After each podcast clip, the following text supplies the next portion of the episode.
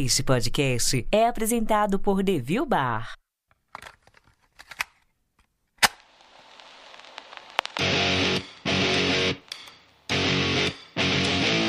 Bem-vindos ao podcast Despachados. Produzido por Mindset.net. Apresentação: Foca. Olá, caro áudio spec! Eu sou o Foca e você está no Despachados, o maior e melhor podcast de viagens que sai religiosamente toda quinta-feira, mas que de vez em quando escorrega pra sexta do mundo! Sejam mais uma vez muito bem-vindos a bordo de nossa humilde atração podcastal. E hoje embarque com a gente em um episódio com as mentes mais especializadas do mundo das viagens e mergulhe conosco em um mundo de muito luxo, garbor e elegância. E em um oferecimento do Devil Bar, o podcast Despachados está no ar!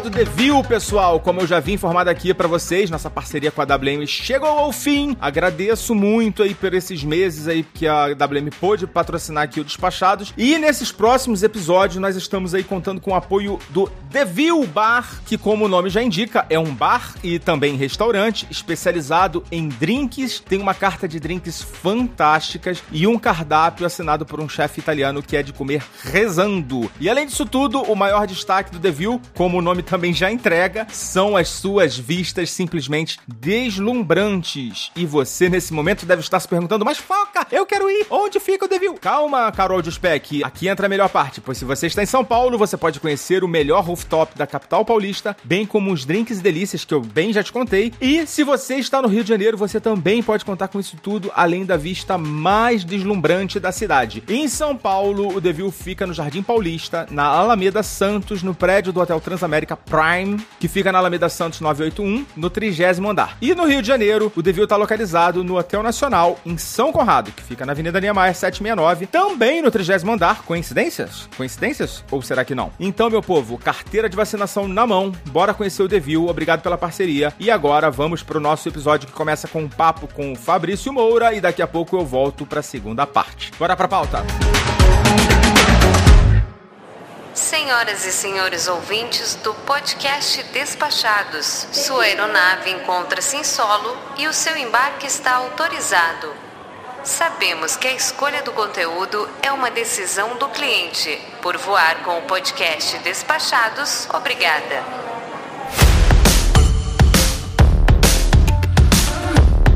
Muito bem, galera. E hoje eu tenho aqui, depois de um longo período afastado aqui das fileiras do Despachados, o meu amigo, produtor de conteúdo pra internet, é, como é que fala? Dono do, do blog? o blogueiro do Voo na Janela. Muito bem-vindo, Fabrício Moura. Muito obrigado, Alan. Muitos anos, quatro anos, uma Copa do Mundo, hein? É, e, e a Copa do Mundo não veio, né? E a Copa do Mundo não veio.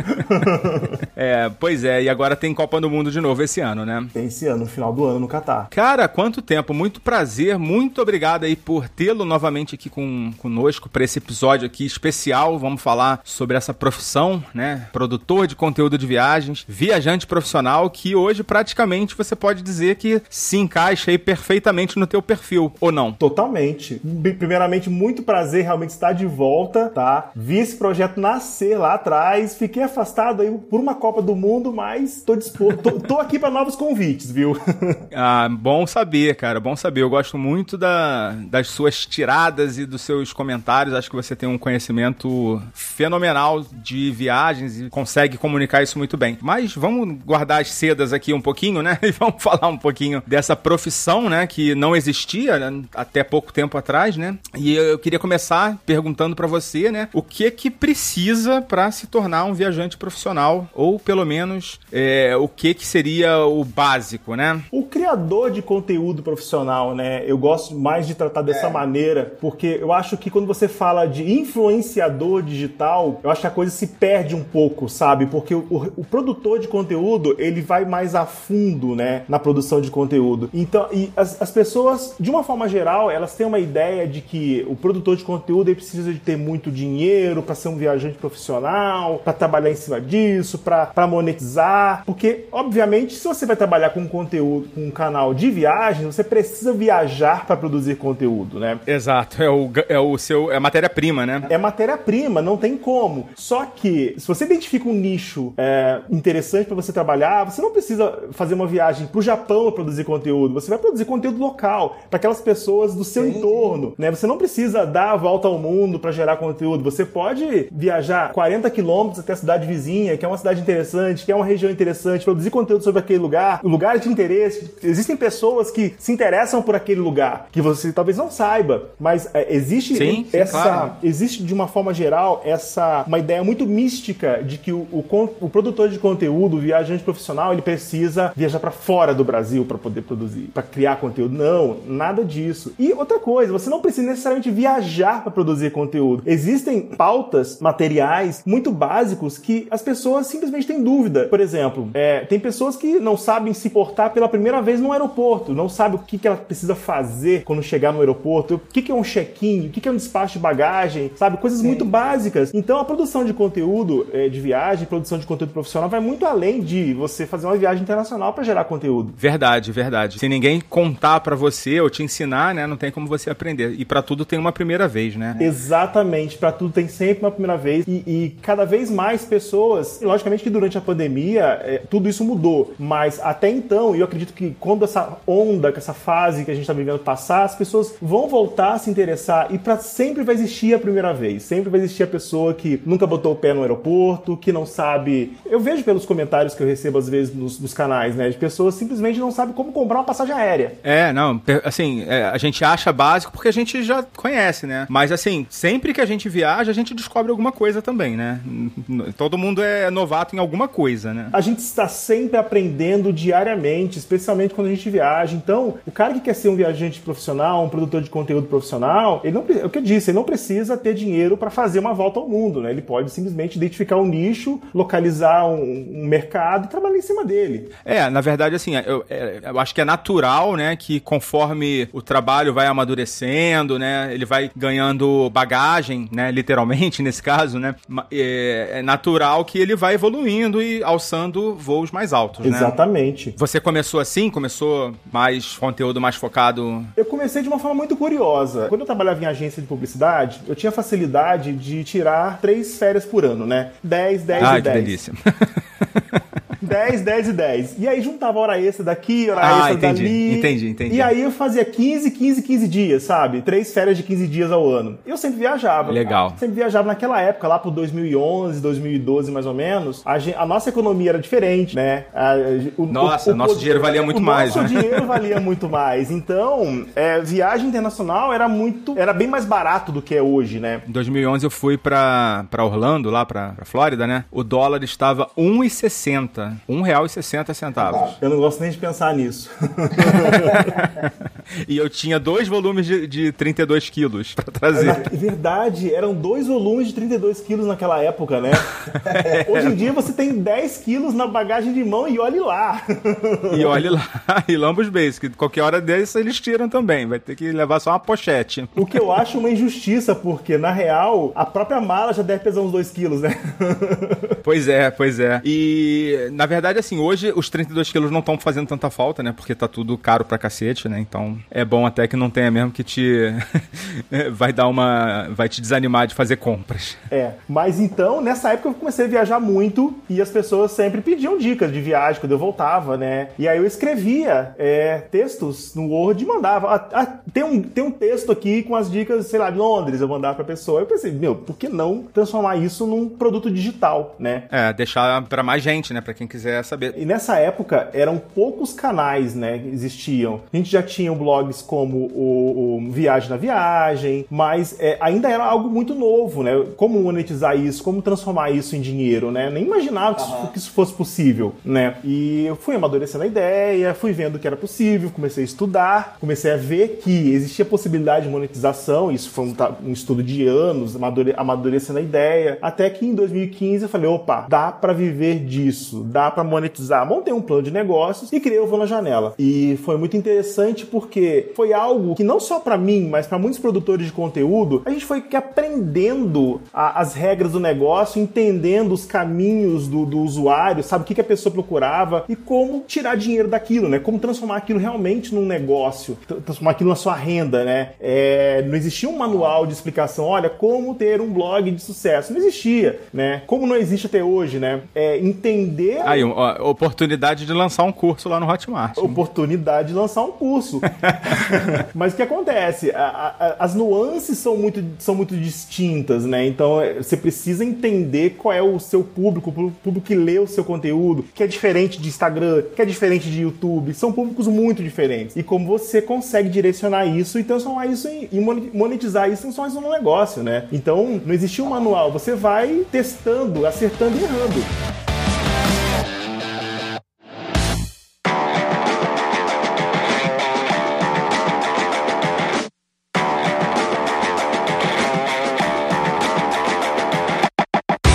Aproveitar que você falou do blog, né? Porque, assim, realmente eu me lembro que teve uma época que era blog, né? Blog de viagem, né? Você entrava lá, você tinha. Ainda tem, né? A associação dos, blog, dos blogueiros lá, né? E isso era, era o principal, né? Não tinha Instagram, não tinha tantas outras plataformas. Hoje, o blog, ele representa ainda um papel importante pro, pro criador de conteúdo? O blog, é, até o começo da pandemia, ele representava 80% da renda do, do meu faturamento. É, eu ouvi isso, eu não acreditei, assim, caramba, ainda, ainda, ainda dá estudo, né? Porque realmente, né? Parece uma coisa tão antiquada, né? Sim, mas sim. Por quê? Por conta do, do, do, do, do tipo de monetização, né? Que a gente pode até falar sobre isso mais adiante. Mas antes, até antes da pandemia, representava 80%. O que acontece é que com a pandemia, logicamente, as pessoas pararam de viajar, especialmente durante 2020. Então, se você trabalha com produtos, é, produtos é, comissionados e as pessoas não estão viajando, você deixa de ganhar, né? É, os produtos comissionados, para quem né, não tá ligando o nome à pessoa, é o link do Booking, né? Que o cara vai lá no seu blog, aí tem o linkzinho lá para ele fazer a reserva, é o seguro também, né? Que tem a reserva o... de hotel, o seguro viagem, o chip de celular, N produtos relacionados à viagem que são monetizados e que o produtor de conteúdo ele ganha uma comissão em cima disso, né? Que na verdade é uma comissão pequena, só que no montante geral acaba sendo um volume interessante. É, volume, né? É, por volume, né? Né? E aí o que acontece é que se as pessoas deixam de viajar, você deixa de monetizar. De um dia para o outro, o seu faturamento cai. É, de, de fevereiro de 2020 para março de 2020, o faturamento do Voo da Janela foi de 100 a 0, sabe? Foi, é, tá. sim, simplesmente aconteceu isso. Triste. Caiu completamente. Uma tristeza. Foi uma tristeza. E aí, nesse momento, muitos produtores de conteúdo fecharam as portas, né? Porque conheço gente que morava fora do Brasil e voltou pro Brasil, gente que voltou para casa dos pais, gente que voltou pro mercado de trabalho, porque já não conseguia mais se sustentar a partir da produção de conteúdo. Mas o que aconteceu de interessante nesse momento é que houve uma migração muito grande para outras plataformas. Muita gente passou a consumir principalmente o YouTube, consumir vídeo. Então, quem conseguiu sacar entender que as pessoas estavam saindo do, do, do blog, indo para as outras mídias e conseguiu trabalhar nessas outras mídias, se deu bem, porque é, o consumo de, de, de mídia de, de mídia audiovisual durante a pandemia foi absurdo, né? É, as lives em 2020 são um exemplo claro disso, né? Ah, não, não gosto nem de lembrar. Não gosto nem de lembrar. Eu, nossa, não aguentava mais, sabe? pelo amor de Deus, meu medo maior era. Era live e vizinho cantando na janela. Nossa, meu medo era ter, sei lá, uma segunda temporada dessas lives, viu?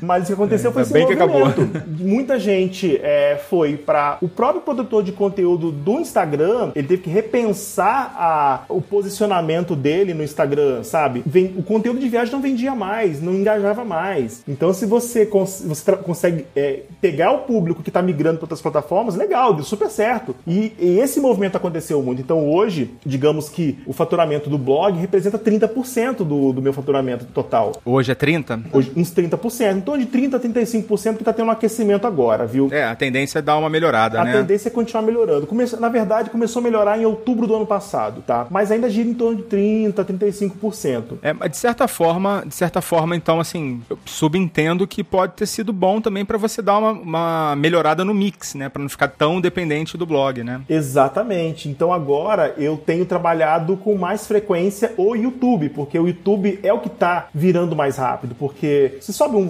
post no, no, no blog, às vezes aquele post demora até uns seis meses para começar a monetizar legal, porque é um tempo de indexação. Para aparecer legal lá no, no pra Google, aparecer né? legal nos mecanismos de busca, para as pessoas se interessarem pelo aquele conteúdo. Às vezes é um conteúdo que super bacana naquele momento em que você escreve, mas quando ele for indexado, quando ele for bem posicionado no mecanismo, ele já não é interessante mais, né? O YouTube já é mais imediato, né? O YouTube você postou hoje, agora você começa a monetizar exatamente agora, né? É instantânea a monetização do YouTube. É, já no blog não. Um exemplo muito claro foi é, um, uma onda que aconteceu, especialmente no ano passado, de viagens para as Maldivas, né? Porque era um pouco. Sim.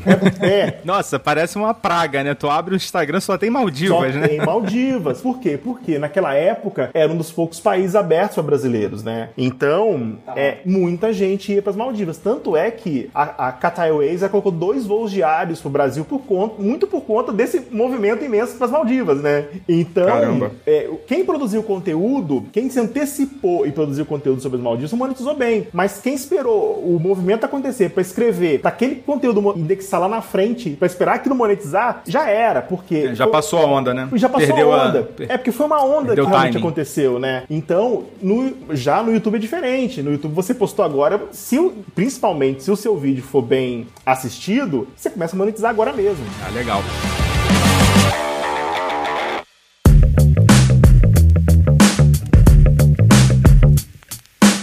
Fabrício, vamos falar um pouco de rotina. Você tem uma rotina? Você tem assim, ó, de manhã eu gero tal conteúdo, de tarde eu escrevo. Como é que é, como é, que é mais ou menos a tua vida aí? Conta Cara, pra gente. depende muito de onde eu estiver. É, se eu estiver em São Paulo, é porque, novamente, é, por conta da pandemia, eu passei bem mais tempo em São Paulo. Fiquei quase um ano sem viajar, mas quando eu estou em São Paulo, eu tenho uma rotina. De manhã é pra é, é pra fazer o follow-up, né? Ler os comentários, responder os comentários. À tarde, pensar pauta. E geralmente eu escrevo à noite, porque é um- uma hora que as ideias se assentam mais, sabe? Baixam mais Aham. e aí eu consigo transformar aquilo em conteúdo. Seja é, escrever um texto, seja é, editar um vídeo, gravar uma sonora. Gravar um podcast? Gravar um podcast à noite. E, assim, agora, quando eu tô viajando, não existe rotina, né? Porque vai muito de acordo com o planejamento daquele dia, né? Da viagem em da si, né? viagem em si, né? Então, assim, cara, é, não existe rotina. Então, às vezes, é complicadíssimo, porque você não tem horário pra almoçar. você tem horário pra acordar e tomar o café da manhã no hotel, porque perder o café da manhã do hotel também não pode. É um prejuízo também. Não existe né? frase motivadora maior. Acorda que senão você vai perder o café da manhã. Mas depois disso não tem rotina, cara. É, sabe, às vezes é chegar no hotel e abrir o computador podre de cansado, mas você tem o seu compromisso ali de escrever aquele conteúdo. Então, vai escrever o conteúdo, né? Então, é. E você mesmo edita seus vídeos? Eu mesmo edito os meus vídeos. Eu já tentei, inclusive, editar alguns editores, mas eu sou muito perfeccionista, então. É muito pessoal, É né? muito pessoal também. Então, assim, o cara às vezes ele não consegue. Isso não é uma crítica, né? Os o cara às vezes- às vezes não consegue editar da maneira com que você sentiu aquele conteúdo, sabe? Então, eu, Uhum. eu ainda prefiro editar, o que é uma loucura, né? Especialmente em véspera de viagem, porque eu viajo na próxima sexta, fico 15 dias fora, então eu já tô editando os vídeos dos próximos, dos próximos 15 dias, né? e são dois vídeos por semana, É. né? Então eu tô num, num ritmo insano de edição. Mas não existe rotina, não. É, você vai se adaptando de acordo com o lugar onde você estiver. Tá certo. E outra coisa, você tem um planejamento assim de longo prazo? Tipo, ah, tal mês eu vou pra tal lugar? Ou vai aproveitando as promoções e,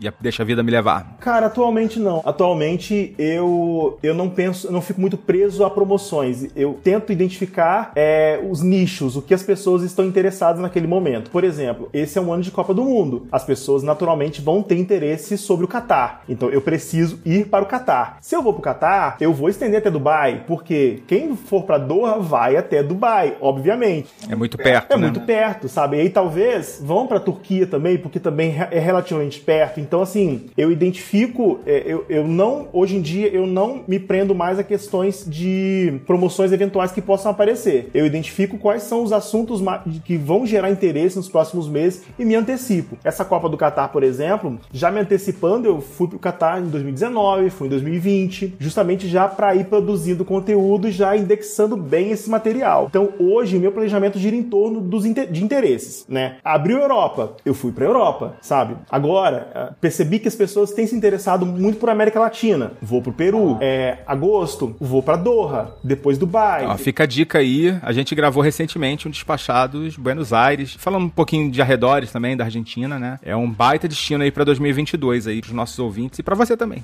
Aproveita a dica, ouve lá. Realmente é um destino sensacional para 2022. Tá de fácil acesso, tá barato, não tá burocrático para entrar. A Argentina é, É, foi um dos últimos, assim, um dos últimos não, ainda tem alguns países que ainda tem restrições, né? Mas eles estavam com umas restrições bem chatas, né? Aí depois liberou geral. Então agora tá mais tranquilo. Eles estavam fechados até demais. De repente abriu a porteira. É. é, aí agora não, praticamente é só a vacina, eu acho. É, acho que é só a vacina agora, né? É, mas ó, fica a dica, hein? Não viajem sem antes confirmar todas as regras, porque você pode ter problemas. Então, mesmo que a gente esteja falando aqui, pode mudar de uma hora pra outra. É algo que eu digo sempre pros leitores, pros espectadores do Voo na Janela, é justamente isso. Gente, hoje a regra é essa, amanhã pode não ser mais. Então vocês precisam sempre ficar atentos a todas as regras. Não adianta pegar um, sei lá, um vídeo de dois meses atrás e achar que a regra é a mesma. Às vezes não é. É, verdade. Vem cá, deixa eu te perguntar, e nessa vida aí de produtor de conteúdo, aparece muita proposta de parceria? Você já recebeu alguma meio absurda, assim? Cara, aparece proposta de parceria absurda todo santo dia. Fala um pouquinho pra gente, por favor. Isso é- Eu tenho bastante interesse nessa parte. Existem algumas agências de agências de posicionamento de, de, de, de, de conteúdo na internet que tem alguns clientes que quando identificam que o seu blog é bem posicionado nos mecanismos de busca, eles vêm fazendo umas parcerias, propondo aquela super parceria. Parceria, não, vou escrever um texto pra você, super indexado. O texto, o único empecilho que o texto vai ter os links pro meu cliente. Então assim, os caras querem usar o seu canal pra... O que que acontece? Quando você tem muitos links direcionando pro seu site, o Google identifica isso como uma, como sendo positivo pro seu site, ranqueia ele melhor no, Sim, sim. coloca ele melhor no ranking. Ele né? é mais relevante, né? é mais relevante, né? Então, assim, esse tipo de proposta, ou assim, propostas que não tem nada a ver com o seu conteúdo, nada a ver com o seu nicho que os caras querem, sabe? Tipo assim, outro dia apareceu uma mulher querendo fazer parceria, ela tem uma pet shop, sabe? E, amiga, meu, meu conteúdo é de viagem, sabe? Ou roupa é, é de moda plus size pra, pra, pra mulheres, sabe? Então, sabe? É umas coisas muito loucas assim. E também tem aquelas que são muito duvidosas, né? Do tipo assim, olha, é, a gente paga a sua viagem é, para tal lugar assim assim, mas é, você tem que é, é quase um golpe, né? Você tem que fazer um depósito antecipado porque tem uma taxa de não sei o quê. Cara, é golpe diário, são golpes diários. é umas propostas muito loucas que aparecem assim também, né? Caramba, cara, é, que louco. Só pra também compartilhar, eu não recebo tantas propostas, mas de vez em quando aparece também alguns. Teve um, um possível parceiro que apareceu, né? Um suposto parceiro que apareceu, e aí começamos a falar de conteúdo, começamos a falar de, de geração e tal, da parceria, do formato e tal. Aí ele falou assim: não, e depois a gente fala dos valores. Eu falei, beleza, depois a gente fala dos valores. Aí tal, a gente acertou tudo, aí falou assim: beleza, agora vamos falar dos valores. Ah, sim, o meu cliente ele vai cobrar tanto pra participar do seu Oi? podcast. Foi essa a minha reação exatamente. Como é que é? Praticamente eu teria que pagar pra ter um anúncio. no- Pagar pra ter um anúncio. não. É. Os caras perdem noção, cara. Muito sem noção, muito sem noção. Mas é isso, cara. Pô, legal ter você de volta aqui. É, hoje a gente tá aqui num bate-papo mais rapidinho e certamente a gente vai ter oportunidade de voltar a bater altos papos aí junto com a galera. Esse episódio tá mais, mais focado, né? Mais específico. Então o pessoal não tá participando porque não é muito a nossa praia, né? A gente tá mais aprendendo com vocês aí, viajantes profissionais. Agradecendo mais uma vez a participação aí, deixando aí aberto. Bom, quatro anos, mas continua com voo na janela, né? E agora abrir aqui para você dar o seu, vender seu peixe. É, o voo na janela acabou dando alguns frutos, né? Tem o voo na janela que é o, o site principal, existe a versão em inglês também e existe um, um site só. Como é que é a versão em inglês? É Go in the Window? Não, é outro nome. é o Travel and Explore. ah, legal. Mais esperto da sua é, parte. É. E também existe o Guia do Catar agora também. É uma parceria com o órgão local da FIFA lá no Catar de, da Copa do, da Ó, Copa do Mundo. bacana, né? hein? É o Comitê Supremo da Copa do Mundo do Catar. O nome é exatamente esse. É uma parceria com eles, justamente para desmistificar algumas ideias e facilitar a vida do viajante, seja para pessoa que for para a Copa do Catar ou para pessoa que simplesmente desejar conhecer Doha, que é uma cidade realmente realmente incrível. Então é o guia do Qatar.com.br. Também os canais, né? O Instagram, o YouTube, é só procurar voo na janela que a gente tá lá. Pô, legal, cara. Obrigado mesmo aí pela, pelo retorno. A gente não tava conseguindo se falar, né, cara? É um negócio impressionante. Na hora que eu conseguia, "Ah, vou ligar, não consigo. Aí você some, aí depois eu não consigo também. Mas a gente sabe, a gente sabe por quê, né? É só correria mesmo. é só correria. Nada além disso. Não, não, não é pessoal. é só a loucura da Pô, vida muito mesmo. bom ouvir sua voz aqui. Eu gosto muito da, do seu, dos seus testemunhos aqui. E a gente vai ficando por aqui. Daqui a pouquinho a gente volta com os recadinhos. Tchau.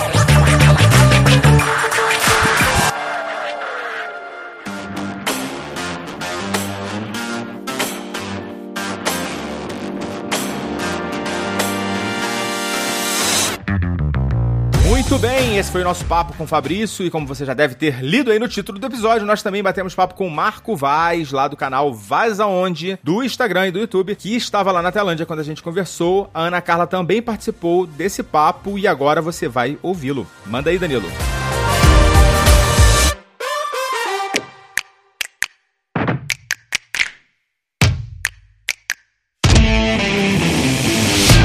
Primeiramente, queria agradecer o Marcos Vaz do, o, podcast. O podcast sou eu. do Instagram, que eu sigo já há muito tempo, cara. Eu sigo lá quando você tinha, sei lá, acho que uns 50 mil seguidores. Tô lá já desde, acho que 2015, alguma coisa assim. Já tem bastante tempo mesmo. E, pô, curto demais seu trabalho. E agora sim, a gente tá com essa pauta, né, de fazer um episódio sobre viajantes profissionais, né? Pessoas que vivem de viajar, né? Não que vivem de é, vender viagem, que vivem de é, em volta ali do mercado do turismo. Não, é pessoas que vivem de viajar mesmo. E aí, assim, pô, você foi uma das primeiras pessoas que me veio à mente. Agradecer aí, muito obrigado aí pela participação. Tô com a Ana Carla aqui também. Se apresenta aí, pessoal. Caso alguém não te conheça, né? Por favor. Prazer, meu nome é Marcos Vaz, conhecido também nas redes sociais como Vaz Aonde. Venho trabalhando aí com quase como se fosse um viajante profissional, um nome digital, tem vários nomes aí pra, que a gente faz, mas ainda não tem um nome, um nome assertivo, né? E desde 2015, mais ou menos 2014, 2015, que eu crio pra Instagram, YouTube, etc. E hoje, finalmente, eu posso falar, hoje não, mas tem um tempinho já posso falar que vivo de viajar, né? Como foi apresentado aí. Ana, bem-vinda também, Ana. A galera já conhece a Ana aqui, já, já é de casa. Tô super contente de gravar esse episódio, esse, episódio com você, é, porque pra mim já foi um sonho, né? Assim, ai meu Deus, será que algum dia eu vou conseguir realizar? é, realizar? Tem outro estilo de vida, mas mesmo entrevistar, bater um papo, me conectar com alguém que está realizando esse sonho, né? Que tem isso como um propósito, pra mim já é muito gostoso. Então eu tô super feliz de estar aqui gravando hoje esse programa. Ô, Vaz, assim, eu não, vou, eu não vou fingir que isso aqui não é uma entrevista, que é só um bate-papo. A gente quer ouvir você, né? A gente quer saber das tuas experiências. É lógico que a gente pode trocar aqui, né? Mas, assim, o nosso objetivo hoje é, é realmente saber da tua experiência. Eh, Se você tiver histórias também pra contar, imagino que enriqueça bastante o nosso papo. E já que a gente tá falando de uma profissão, né? Vamos começar por essa primeira pergunta, né? Na sua visão, quais seriam os pré-requisitos, né? Pra uma pessoa se tornar um viajante profissional com relevância, né? Ou com algum sucesso? Cara, é. Pô, é difícil pergunta, né?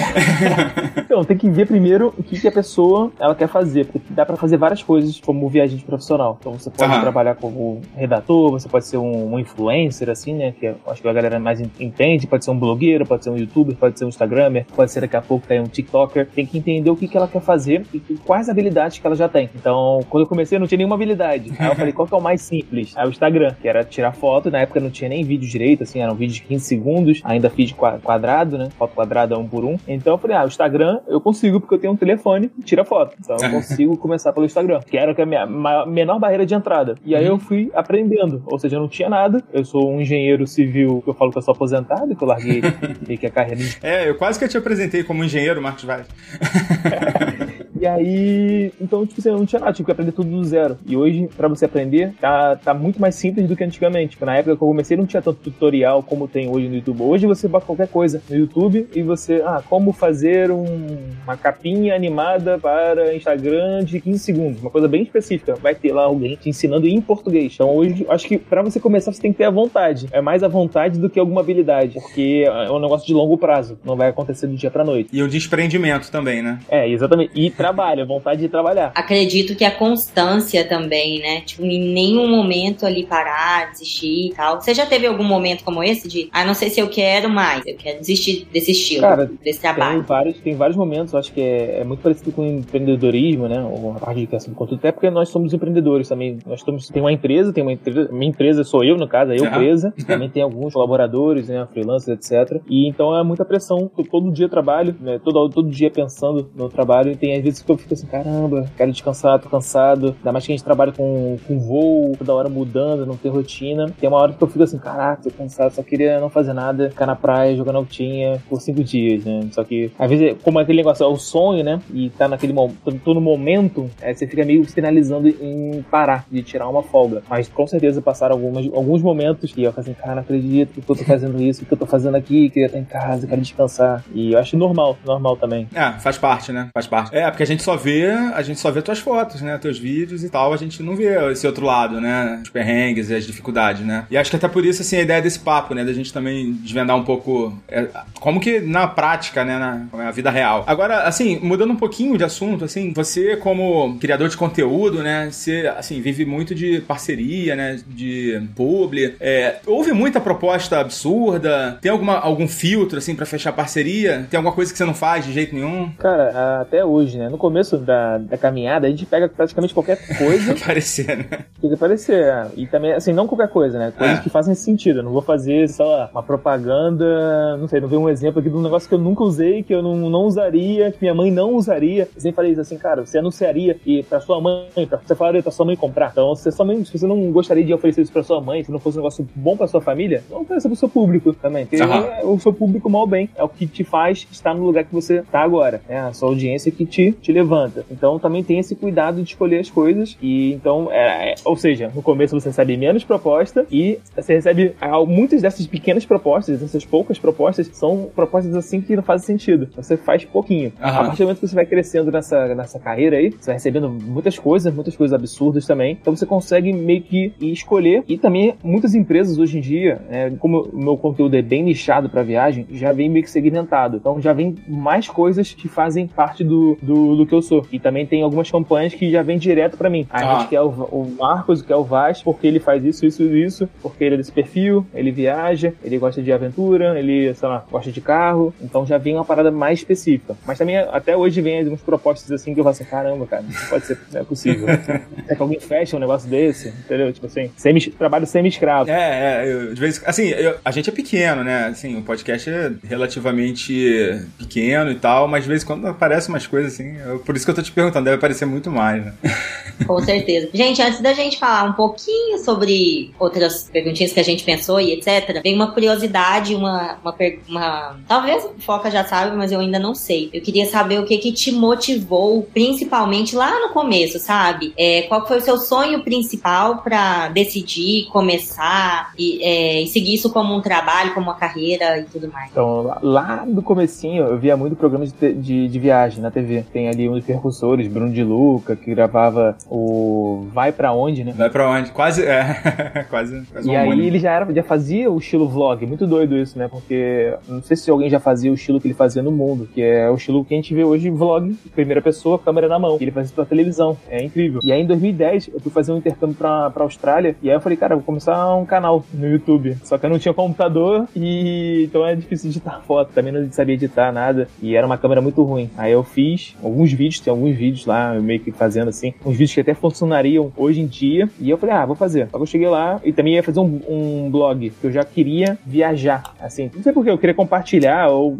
Eu queria ter um programa de televisão, na verdade. Eu acho que era esse o intuito. ah, eu quero ter um programa de televisão que nem o Bruno de Luca. E. Tá, beleza. Só que era, era muito difícil chegar na televisão. Então eu falei, ah, o YouTube hoje, mal bem eu consigo colocar alguma coisa, vai que alguma marca me acha, me acha legal e me leva pra televisão. Acho que esse era o, o intuito. E aí eu fui fazendo, também tive uma vontade de fazer um, um blog, mas eu também escrevo muito mal. Então aquele negócio das habilidades, né, de você, a barreira de entrada e também combinando com as suas habilidades, que era Marcos Vaz pra Austrália, o nome. Aí já tinha um trocadilho com o nome isso em 2010. E aí também eu escrevi, sei lá, três artigos, demorava muito para escrever, não gostava de escrever, e aí também abandonei o blog. E aí eu viajei aqui pelo Sudeste Asiático, tô gravando aqui direto da, da Tailândia, e meio que despertou, assim, pra viagem, né? A partir do momento que eu fui pra Oceania, pra Ásia, e vi também muitos euro europeus viajando, eu falei, não, eu quero viajar todo ano, nas férias, 30 dias, viagens pelo menos de 30 dias, 20 a 30 dias, que eram, assim, meio que as férias de trabalho, né? Porque é muito maneiro, eu tenho que fazer isso de alguma maneira. Só que aí entrou aquele problema também de dinheiro, de profissão, de ter 30 dias de férias por ano. E na engenharia é mais difícil ainda, porque você vai em projeto. Conheci meus chefes lá, nunca tiravam férias. Eu falei, cara, nunca vou conseguir fazer um negócio desse, de viajar a longo prazo. E aí, quando eu voltei do pro Brasil, eu consegui fazer um, mais um, consegui fazer um mochilão pra América do Sul, foi incrível, 20 e poucos dias. Depois eu fiz um da Europa também no outro ano, que eu quase pedi demissão para fazer o um mochilão, só que meu chefe me deu 33 dias de férias, não sei como. Foi, virou história lá na, na, empresa. Aí depois não consegui mais. É, foi a última, né? E aí depois eu comecei a ficar pensando, aí pressão de faculdade também, da, da carreira, eu falei, não é isso que eu quero, não é isso que eu quero. E aí eu falei, tá, eu tenho que achar uma maneira de viajar mais e que eu consiga economizar ou que só ganhar dinheiro. Mas naquela ideia nem tinha a noção que dava pra ganhar dinheiro, por isso que eu não tinha o um mercado ainda. Então a ideia era deixar de pagar. Era só não pagar, né? Era como como diz por aí, era tudo mato, né? Não tinha, não tinha ninguém pra você se espelhar, né? No Brasil, cara, provavelmente devia ter o Estevão, mas também não, não conhecia, também porque não chegava assim. É, não era tão grande nessa época, com certeza. Não é, não, não vai ter nem 50 mil, assim. É. Isso foi em 2014, tipo, 2013 pra 2014. E aí eu, eu conheci um amigo meu me apresentou dois youtubers, que é o Fun for Lewis, lá da Inglaterra, e o Mr. Ben Brown, do, da África do Sul, que eles já faziam um vlog de viagem. E aí eu falei, caramba, cara, é isso que eu quero fazer. Esse me despertou. Porque eu vi eles fazendo no YouTube, Instagram, e também eles já trabalhavam com marcas grandes, que eu me interessava também. GoPro, aí algumas marcas de viagem. Aí eu vi eles em vários lugares do mundo. Eu falei, caramba. E ainda gravam pro YouTube. Eu falei assim, caraca, dá pra fazer isso. E aí eu já tinha uma noção meio que, ah, o que acontece lá fora vai acontecer no Brasil. É a bola de cristal que a gente tem aqui. Uhum. Quem fala um pouco inglês, né?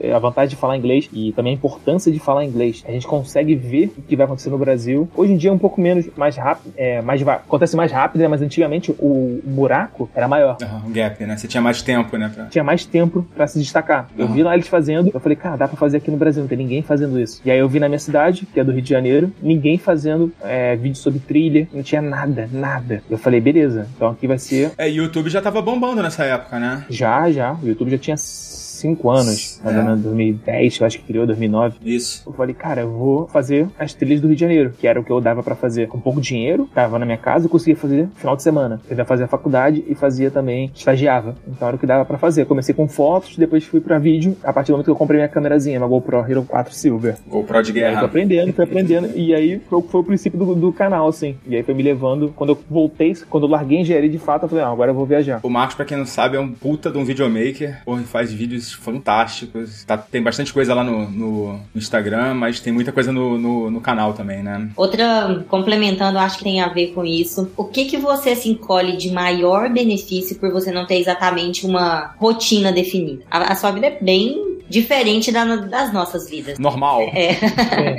Eu queria saber, na verdade, duas coisas, tipo benefícios, mas também, sabe, as, as dificuldades, problemas e desafios. Eu acho que a gente perde muito tempo planejando as próximas semanas e os próximos meses, tá toda hora em movimento. Eu acho legal porque você conhece muitas coisas, você é impactado por diferentes e também experimenta coisas diferentes todo o tempo, mas a rotina, eu acho que eu sinto falta de rotina, é, a produtividade, pelo menos pra mim, cai muito quando eu não tô com uma rotina, não saber pra onde que eu vou dormir daqui a semana que vem. Não sei o que eu faço. Eu faço ideia que eu vou fazer semana que vem. Tipo isso. Isso é agora? Você tá falando é verdade? Agora, de verdade. eu não, sei, não tenho ideia que eu vou fazer amanhã. É tipo isso. E a gente emendou uma viagem já pra essa viagem, então não deu tempo de planejar. Então tá sempre naquela correria de ter que fazer, ter que fazer. Então isso é ruim, gera um estresse, uma ansiedade também. E eu não ter rotina também é um pouco ruim pro corpo. Eu não consigo colocar uma rotina de exercícios ou tá sempre na correria de criação de conteúdo. E isso impacta também tipo, na saúde, na, no mental, no físico, de comer bem. Então, no ano passado, quando a gente tava. Ano passado? Não, no ano 2000 e. Caraca, agora não sei mais, perdi os nomes. 20. Pandemia 2020. 2021 já, já, já é pós-pandemia, né? 2020 já tem, cara, dois anos. Exatamente, dois anos atrás a gente teve que ficar parado no mesmo lugar, seis meses. Você ficou onde? E aí eu, a gente foi em Arraial do Cabo. E foi, eu achei muito bom. Assim, pra mim foi tipo. Uma experiência nova, né? Pra mim foi muito bom, porque eu, por muito tempo eu não parava seis meses no mesmo lugar. Eu ia até perguntar sobre isso. É, é, é, não tem exatamente um padrão. Às vezes você fica num lugar duas semanas, no outro passa dois meses. Depende muito? Depende muito, é, mas eu acho que eu acho que o maior período que a gente, nos meus últimos cinco anos, que foi, foi justamente Arraial do Cabo, seis meses. E aí a gente fica dependendo do, do trabalho e também de quanto a gente quer ficar. Mas é difícil a gente ficar mais de um mês no mesmo lugar. É bem difícil, eu acho que não. Tanto que no, no último ano, agora, 2021, a gente pegou uma casa também em Balneário, Camboriú, por sete meses, um apartamento lá. E a gente não ficou nem dois, somando todos os dias, porque a gente ficou viajando o tempo todo. A gente tentou, porque apareceram muitas propostas, o mercado reaqueceu e a gente foi também, queria viajar, né? A gente tava sem viajar É. por, por um ano inteiro. Então a gente tinha várias coisas na lista pra fazer e a gente aceitou. Tanto foi o ano que a gente mais voou. E eu também, particularmente, o ano que eu mais voei, bati todos os negócios de fidelidade da Gol, da Latam. Diamante na porra toda. Foi Então, e aí a rotina de Arraial do Cabo foi muito bom, porque eu, eu voltei pra estudar, é, fazer curso, etc. Eu fiz meus cursos também, que eu vendo curso online. Então eu tinha muitas ideias na cabeça, só que eu não tinha tempo de executar. Tava trabalhando pra criar conteúdo e trabalhando pra fazer publi. Então às vezes eu deixava de lado as minhas coisas. Então foi muito bom por esse lado também. Consegui fazer uma rotina, fazer yoga, meditação, comer melhor. Então pra mim foi tipo um respiro, assim, caramba. Né? Parece que o mu- o mundo desacelerou, né? Todo, todo mundo desacelerou e eu também consegui desacelerar junto com ele. É, você falou que alugou uma casa em Balneário. Hoje você não tem mais casa aqui no Rio. Não, eu tenho minha casa dos meus pais, Aham. tenho lá minhas coisas, tenho meu escritório e tudo mais. Só que também, acho que ano passado eu não fiquei nem um mês no Rio. Não passei nem 30 dias por lá. É, assim, com- geralmente, com quanto tempo antes que vocês definem ir para um lugar? Ou é oportunidade mesmo, sabe? Que, que é vai surgir? oportunidade. A gente, por exemplo, a gente tem agora, a gente fechou até mais ou menos o final do, do primeiro semestre. A gente sabe que a gente vai estar aqui na, na Ásia. Só que a gente não sabe quando, em qual país, até porque as fronteiras estão Cada hora é uma regra diferente, né? Abre e fecha, né?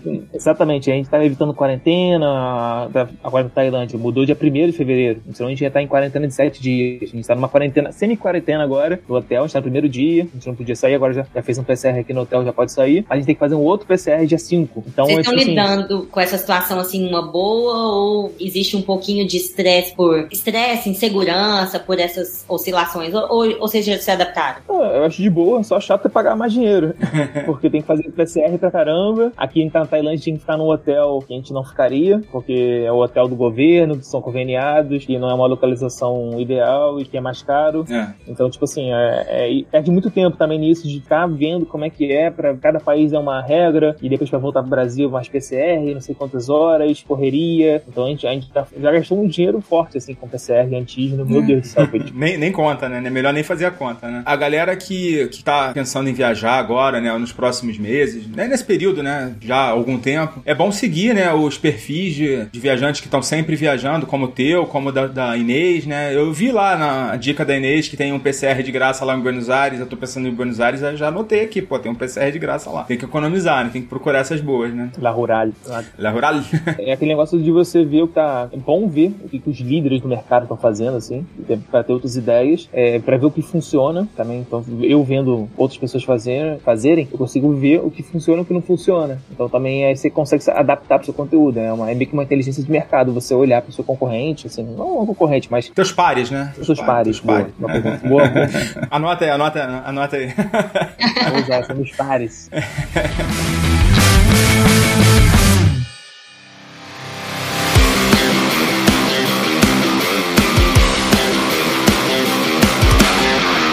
Mas eu tenho uma pergunta aqui que eu tô com um pouco de medo de fazer, assim. Que é, assim, é, é uma pergunta, assim, que é, tem uma, uma visão mais de longo prazo, assim. O que, que você pensa em fazer daqui a 10 anos, por exemplo? Você você acha que você vai manter essa pegada por quanto tempo? Não sei se você pensou nisso, você pensa nisso. Porque 10 anos que ele tá descansando, na verdade. Porque é muita correria. É, cara, redes sociais meio que. Suga muito, né? E tu é um cara ligadaço, né, cara? Pô, mandei mensagem pra você ontem. pra você hoje, né? Eu tô né, ligado nas correrias. Tipo, assim, eu, tô, eu tava editando vídeo aqui agora, é, fazendo vídeo do canal, sempre fazendo alguma coisa, né? Por daqui a 10 anos eu quero estar mais tranquilo. Tipo, não sei se eu quero estar na internet também. Não sei, não tem como prever, porque o mundo agora tá muito mais rápido, mais nessa parte da internet. Não tem como prever. Mas eu quero estar mais tranquilo. Eu quero estar num lugar fixo, sei disso, é, perto da praia, com meus filhinhos lá, tranquilo. É esse- isso que eu quero ter. Agora, o que eu estarei fazendo, não faço ideia. Talvez alguma coisa com criação de conteúdo, alguma coisa offline, não sei. Mas eu, eu sei que eu quero estar em algum lugar fixo e também é uma dificuldade nossa escolher onde a gente vai morar. Tem alguma ideia? Na Roda do Cabo? Já pensou em Portugal, já pensou em Floripa, assim, até pra fugir um pouco do, do, do Rio de Janeiro, tá, que é meio, meio tenso, tá meio tenso agora, violência. A gente, a gente gostou muito de Santa Catarina, do, do estado, e tem muitas coisas diversas, também é bom pra criação de conteúdo, e a gente tem que pensar também a, a qualidade do aeroporto internacional, se é um bom hub ou não, porque Rio e São Paulo são os melhores hubs, se a gente vai estar nesse ritmo. Difícil, difícil. É, eu tenho um plano pra, pra aposentadoria também, que é morar, assim, ali perto de Campinas. Justamente por isso. Campinas tem ali várias, várias cidadezinhas maneiras, bacanas, que tem uma qualidade de vida, baca- uma temperatura, assim, mais amena. Um puta do aeroporto ali pertinho. Também, se você tiver que cair pra, pra Guarulhos, também não, não tá tão longe. E é meu, assim, meu futuro acho que vai ser por lá. Aquelas, aquelas bandas ali, Vinhedo, Indaiatuba. Tem que ter grana que não é barato, não.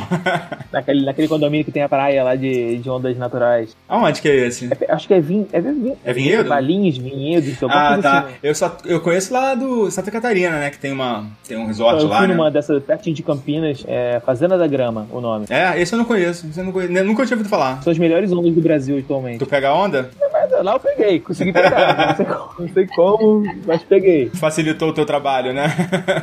Porque não tinha correnteza, era fácil, o carrinho, tinha um carinha lá que te ajudava empurrando, então foi, foi muito bom. E Marcos, você acha que, por exemplo, na sua profissão, fazer uma pausa é, é negativo ou nem sempre? Cara, eu, pelo, pelo que eu vi dos outros fazendo, acho que não é negativo. A gente sempre tem medo de perder a audiência, né? Eu, por exemplo, fiquei dois anos parado. Quer dizer, parado não, tava fazendo outras coisas, né? Porra, sumiu a audiência, cara. Não sei se no teu ramo aí é diferente, mas eu tô tendo que agora, desde novembro, né, que a gente tá de volta, estamos recomeçando. ela, te- ela sempre se renova, né? Então, mesmo que às vezes tá um número lá, as pessoas ficam assim, estão em outro momento da vida. Às vezes a pessoa me seguiu porque eu estava falando de trabalho voluntário. Aham. E aí, hoje em dia, como eu falo de outra coisa, não aparece mais o meu conteúdo. O algoritmo já, ele já filtra esse, esse, esse- o- a entrega do conteúdo, né? Ele faz esse favor, né, entre aspas, pro, pro cara, né? Que pra você não é um favor, né? Tá criando pra É. trazer novas pessoas. Esse é o ciclo do criador. É, o que eu penso muito assim é o senso de oportunidade, né? Hoje eu tenho muitas oportunidades e mal bem eu fico assim, cara, vale a pena. E muitas delas valem a pena. Então, tipo assim, eu também não sei quanto tempo vai durar esse momento do Instagram, que tá chegando essas propostas, que tá entrando esse capital. Então, é o momento que eu tô fazendo agora, cara, eu vou fazer o máximo que eu consigo de energia pra juntar um dinheiro, que eu não sei quando vai acabar. Pode acabar. E a energia também, né?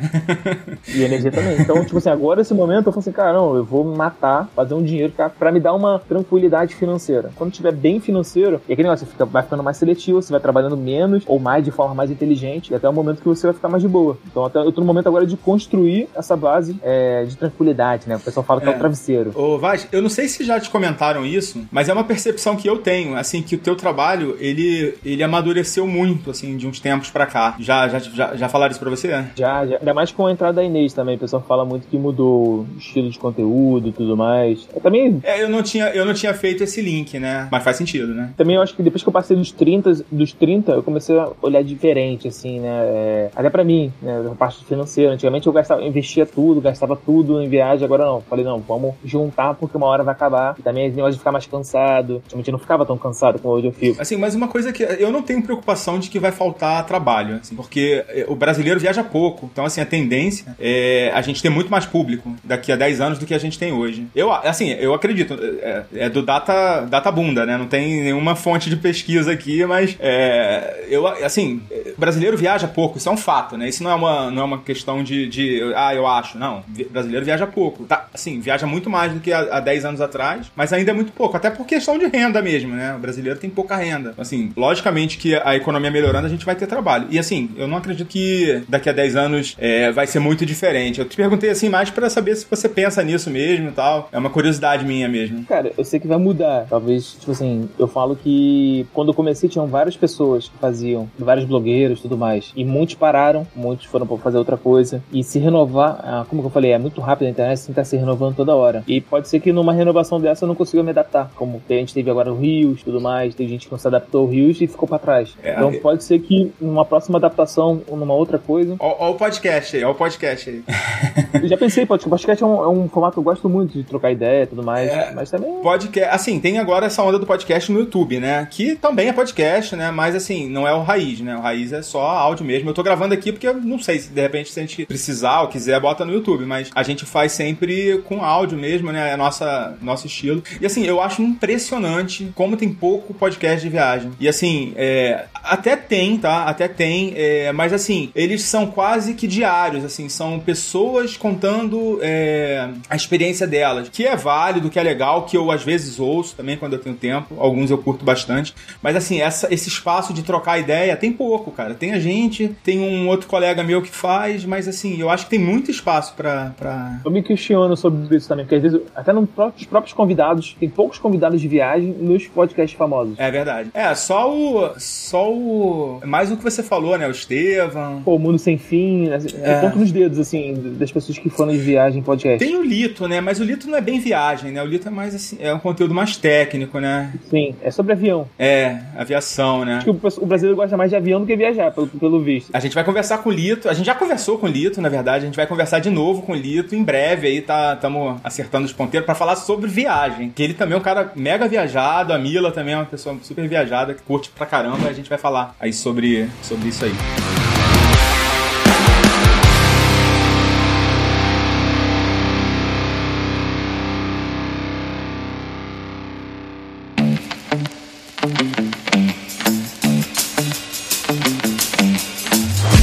Comentou rapidamente, mas tirando a Ásia, né, pós-Ásia, você já tem alguns destinos, ou, ou mais, pra gente, mais interessante, um sonho de viagem que você ainda não realizou? Ah, eu quero muito conhecer o Japão. O Japão, assim, eu acho que é uma viagem que eu quero muito, desde sempre, curto muito a cultura japonesa, é meu cheio de tatuagem japonesa aqui também no braço, todo, também a parte de anime, parte de comida, parte de tudo, de filme. Então o Japão tá no, no topo da minha lista. Não, nunca, não tenho nem, nem sei como como que faz pra chegar no Japão sem ter precisa de um visto chato pra caramba. É verdade.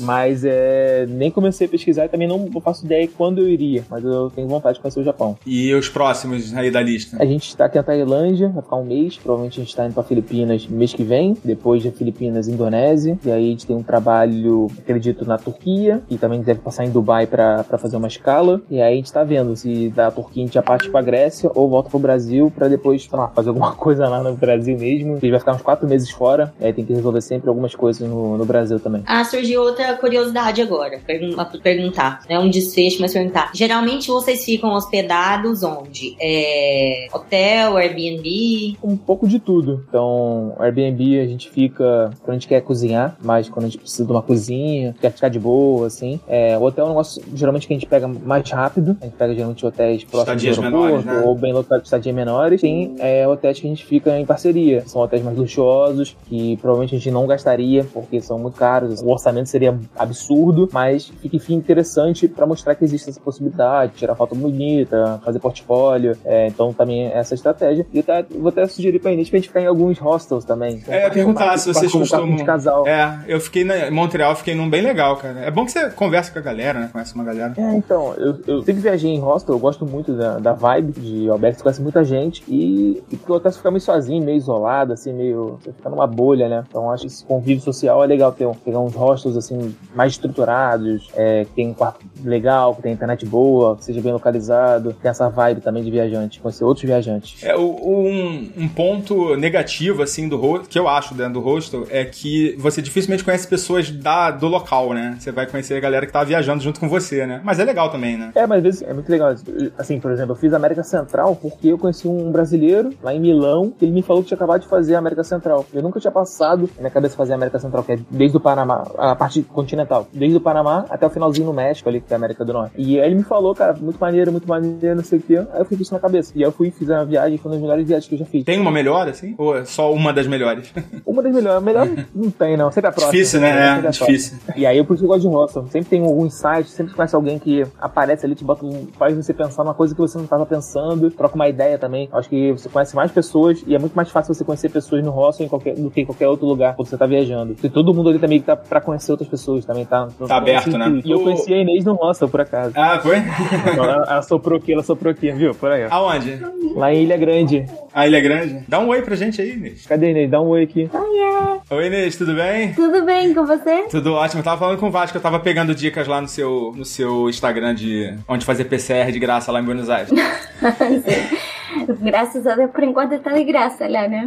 Estamos E agora não precisa nem PCR pra entrar na Argentina. É, pois é. Ah, então é por isso que eu botei aí na minha agenda aí pra ir tentar em abril lá. Vamos ver se eu vou. É nossa próxima viagem. É, a eu gente com a vai- minha Boa. família, ele com a E dele. tá barato, hein? Vamos ver se a gente se encontra é. lá. Vaz, brigadão, cara, pelo teu tempo. Pô, tu foi nota mil aí, cara. Atendeu a gente super rápido, super de boa. Te agradecer demais aí pela, pelo teu tempo. O papo foi maneiro também. E deixa teu recado aí, teus, teus, tuas redes sociais, o que, que tu tá fazendo aí atualmente, teus cursos que você vende. Pra Então, quem... No momento tô aí pela Ásia, então quem estiver ouvindo agora, depois acompanha lá nas redes sociais, vai aonde, no Instagram. Só uma, uma- um- Esse episódio deve ser daqui a umas duas semanas, tá? Então não sei se você vai estar aí, né? Aqui na Tailândia também, vai estar nas É. ilhas, né? Então na parte mais bonita, pelo menos na minha opinião, aqui da Tailândia. E qualquer coisa também, se tiver alguma dúvida, só me chamar no DM, tento responder a todo mundo lá. Sempre. É, isso eu sou testemunha, ele responde mesmo.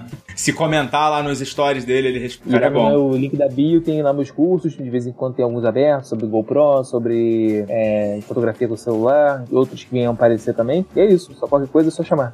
Valeu, cara. Muito obrigado aí pela, pela participação e pelo seu tempo. A gente vai voltar aí daqui a pouco aí com o próximo bloco aí do Despachados, tá bom? Valeu.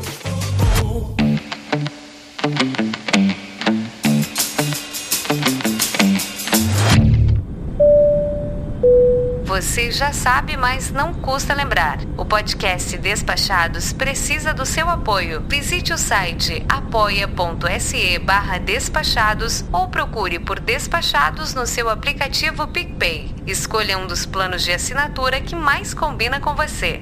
Pela atenção, obrigada.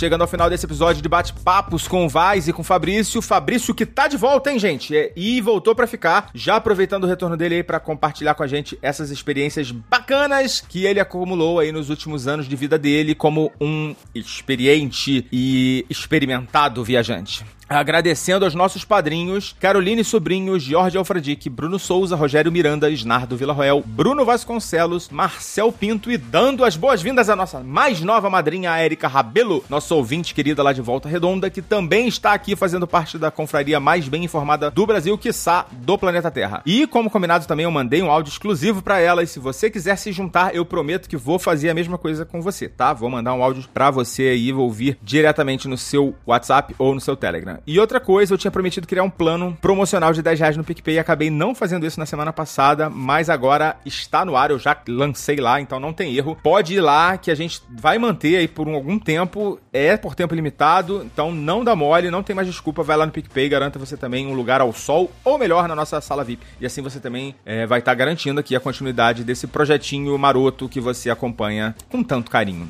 E além disso, você pode acessar o apoia.se barra despachado para valores a partir de R$ 7,00, pagamento via boleto bancário. Além disso, temos nossa chave Pix, que é muito fácil de lembrar, pois é o nosso meio de contato, que é o nosso e-mail, contato, arroba despachados.com.br. Fazendo uma doação única de 50 reais, eu te coloco no grupo do Despachados por seis meses, 100 reais por um ano e 200 reais eu não te tiro nunca mais e ainda mando o Samir te dar um beijo na boca. Opa, acho que não era para falar isso. Mas se você está achando pouco, é porque deve ser pouco mesmo, isso é tudo que podemos oferecer no momento e também é tudo por hoje. O episódio 59 do Despachados vai chegando ao fim, agradecendo mais uma vez pela sua audiência e pela sua paciência. A gente vai ficando por aqui, foca na viagem. Tchau! Ora pois.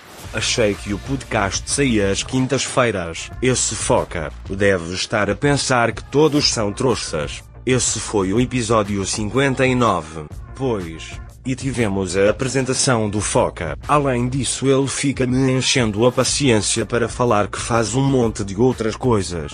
Produção, revisão e mais trocentos anos. Sei não. A edição de áudio e sonorização são do Danielo Pastor. Sem os textos de Ítalo Cunha que usamos todos com a comissária sem noção. Em breve ele estará de volta. Vozes de Patrícia Trezi, Patrícia Vieira e Alves Garcia. Trilha sonora, Upbeat. Realização Mindset.net. Fui.